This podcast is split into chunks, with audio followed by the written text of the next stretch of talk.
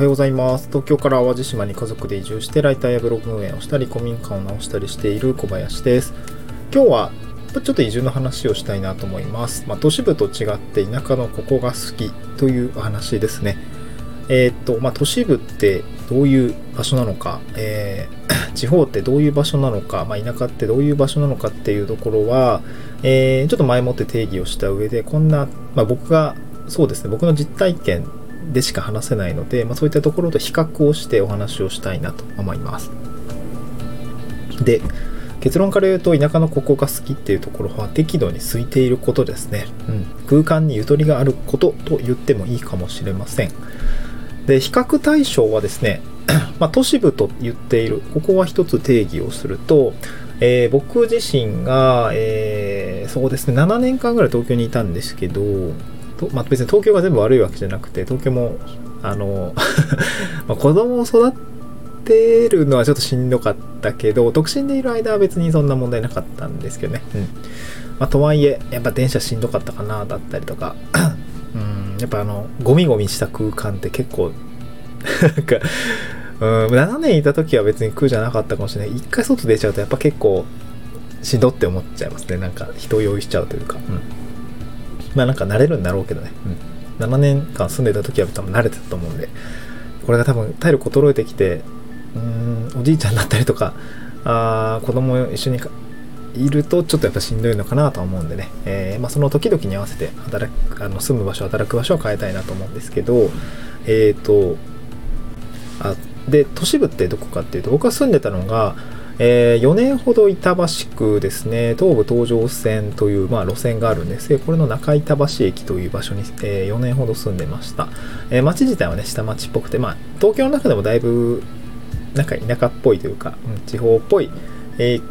空間なのかなと思うんですけど、板橋とかってね。うん、まあでも、池袋までだいたい10分、12分ぐらいかな。なので、すごく近くて便利だったんですけどね。うんに住んでました。で、その後は、まあ、子供だ、結婚して子供が生まれたりしたので、え、ー、と、ちょっと引っ越しまして、え西東京ですね、えー、東村山市という市ですね、え、の、西武新宿線久米川駅最寄りの場所に住んでいました。これはまあ、新宿まで、そうだな、40分ぐらいですかね、バス、え電車で。で、まあ、歩いたりするとドアドアで1時間ぐらいでしたかね。うんまあ、こういう、えまあ、少しこう、ベッドタウン寄りのとこに住んでました。うんやっぱり問題は通勤ですよね。いや、東武東上線もね、あの、普通列車で乗れる中板橋駅だったんで、まあ、まだ、まだ大丈夫だったんですけど、これがね、急行とかになると、えー、どこだったっけなちょっと駅名まで忘れちゃいましたけど、まあ、急行電車系に乗るとめちゃしんどい あとはね、えー、っと、西武新宿線も、まあ大体急行乗るんですけど、もうそれも結構ね、パツンパツンだったりするんですよね。ここがしんどいってところですね。まああと僕は勤務地が新宿、西新宿だったので、えー、都庁の本当に近くのビル、高層ビルですね。今、三角ビルっていうのかな、三角住友住友の三角ビルっていうのがあるんですけど、あれ、この前、あれですね、移住のフォーラムをそこでやってましたね。三角広場でやってましたけど、そこでね、えー、お仕事してました。で、やっぱりね、そこはもう本当にゴミゴミしてますね。西東京といえば、あの、地下通路に、まあなんか歩く歩道があって、あそこはね、もう毎日毎日歩いていたんですけど、もう本当に人が多くて しんどいなっていうところでしたかね。あとね、地味にこう、高層ビルで働いていると、エレベーター待ちがね、やたら時間食うっていう、あれだけで多分10分、20分ぐらい、えー、お昼の時間っていうのは削られているのかなと思うんだけどね。あの、お昼難民、あの、ランチ難民でも結構いるしね。うん、まあ僕はお弁当持ってた、持って行っていたことが、あのー、割と多かったので、てか、しんどくてお弁当持って行ってました。うん。なので、まあそういうゴミゴミした感じがすごくしんどかったですね。で、一方で、都市部、まあそういった都市、まあ本当に都市部っていうんですかねっていうとこと比べて僕今淡路島に移住したんですけどまあ、淡路島の不便よ、ぶっちゃけ。あの、買い物も困るしね。あの、何かこう、サービスが充実しているかというと、うん、とそんなことは特になくて、まあ、不便な暮らしですと。前置きをした上で、まあ、とはいえ、やっぱりお気に入りの場所、カフェがいつも空いていたりとか、うーん、そうですね。なんかやっぱ開放的な空間で、あのー、時間が遅れるのが、それなりにやっぱり幸福感が、やっぱりあるなと思いましたね。うんつもね、お店空いてんだよね。ありがたいことに。で、好きなカフェがいくつかあったりするんですけど、そこに行って、えー、まあ、本読んだりとか、まあ、たまにお仕事したりとか、えー、したりするし、あとはね、えっ、ー、と、なんていうのかな。そう、何件かコワーキングも使ってるんですけど、そうそう、最近ね、あの、自分家から20分ぐらいの車のところに、ちょっと穴場のコワーキングスポットみたいなのを見つけまして、あの、南淡路市さんが、令和4年だから2年前ぐらいですかね、に整備をした場所があるんですけど、えー、っと、そこで、サンライズ淡路っていうね、あの、ななんていうのかな、研修施設みたいな、僕そこでフォークリフトの免許取った時にちょっと、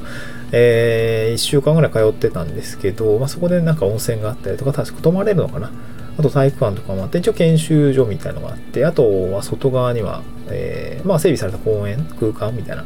のがあるんですけど、そこの、まあ、敷地内の一角にコワーキングスペースができていて、まあ、なんかね、あのーマーケーションだったりとか、まあ、定期のコワーキングの なんかその、プランとかもあったのかな、広告出向プランとかもあったし、まあ、企業さんですね、企業誘致っていうところもあるのかな、あの南アジアさん頑張っているということで、コワーキングスペースができました。まだできて2年ぐらいなのですごく綺麗だったんです。この前行ってきたんですけど、えー、めっちゃ綺麗でした。で、驚いたのはね、月曜？何曜日だ？水曜日か。水曜日にまあ10時ぐらいに行、ったんですけど、まあ、誰もいないんだよね 誰もいないし、僕多分7時、17時、5時ぐらいまでいたんだけど、誰も来なかったんだよね。もうずっと一人、大丈夫かなって思うんだけど。あの、経営、まあ、なんだろうね、あれ第三セクターがやってんのかな。ちょっとその、建物のね、維持管理のお金と収支って多分釣り合ってないと思うんだけど、まあ、それは多分行政がね、まあ、行政がやってるからこそ成り立ってるのかな。料金も1日500円でめっちゃ破格の安さで、まあ、とはいえめっちゃ綺麗なオフィスで、会議室もあるし、何席ぐらいあるのかな？多分20人ぐらいが同時に働けるような空間で、で、テラス席もあって、めっちゃ良かったんですよね。でも僕結構あそこ通うなと思うんだ。近いし。うん。でね、なんか、空いてんなと思って、今ちょっとす好きすぎて、最初エアコンついてなくて、寒いなと思いながら、まあエアコンつけて電気つけて、まあまあそこから快適に働けたんですけど、いやなんか地方で、そうだな、パソコン1台持ってお仕事するときに、まあお家でやることもまあ、今もお家で仕事してるし、お家も別にいいし、まだ僕は古民家を今リノベしていて、まあ、お家自体をね、自分の好きな空間に、まあ、ちょっとオフィス空間として3畳ぐらいのちっちゃい小部屋をですね、あの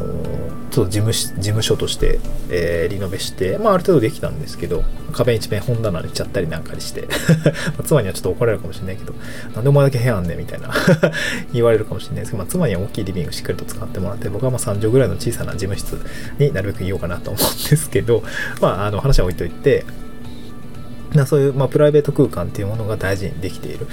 で、コワーキングスペースも、まあ僕も1箇所2箇所使ってるんですけど、やっぱそこもやっぱり空いてるんですよね。まあやっぱり地方だと、うん、パソコン1台持って日中帯に会社じゃない場所で働いてる人の人口がやっぱり少ない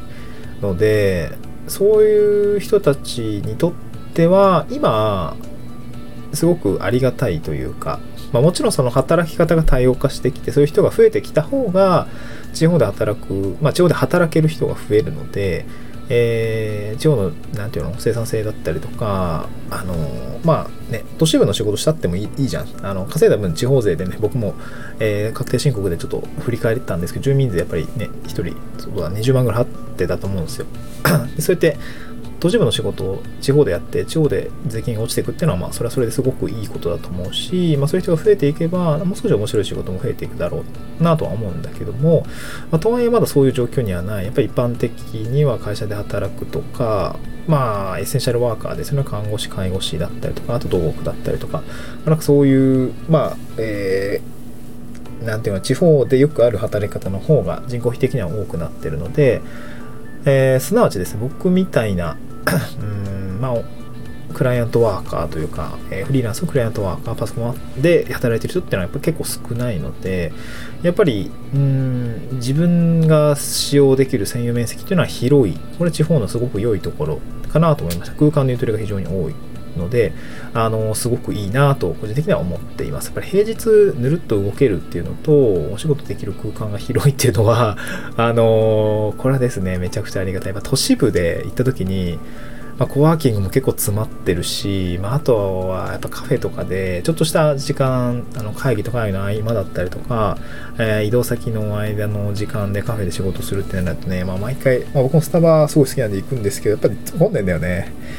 あれはきついね。コワーキングで腰据えてやるほどじゃない1時間ぐらいの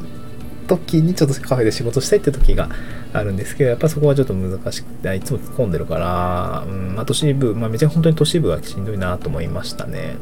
まあでも広島の結構混んでたし、名古屋も結構混んでたかな。なんか大阪ももちろん混んでたし、まあそれぞれのそこそこのやっぱ地方都市混んでますよね。新潟も混んでたかな。なんか、新潟ぐらいになるとちょっと空いてるのかな。うん実家帰った時も確か仕事した時にまあすっとね時間帯によるけど入れたかなと思うんですけどやっぱり都市部と比べてね、えー、地方の適度に空いている感っていうのはやっぱり見ようによってね、まあ、過疎って言われちゃうかもしれないけど、見ようによってやっぱりすごくゆとりがあるということですごくここはね、えー、堪能していきたいなというふうに思いました。まあ、そのゆとりのある暮らしって結構重要ですよね。えー、ずっと都市部で、えー、やるのもいいんだけど、まあ、たまにはそういう時間もあってもいいだろうということで、えー、その田舎の良さををちょっと語らせていただきました。今日はですね、ちょっと合わせて関連、合わせて聞きたい関連放送ということで、田舎でタダで働くともらえるものともらえ,、ま、もらえないものということで、ちょっと田舎つながりの話をですね、概要欄のリンクに貼り付けておりますので、もしね、移住後の生活どういう感じなのかっていうところ、あの、勘どころみたいなところがですね、もし気になる方がいらっしゃいましたら、関連放送も聞いていただけると嬉しいです。はい、また次回の収録でお会いしましょう。バイバーイ。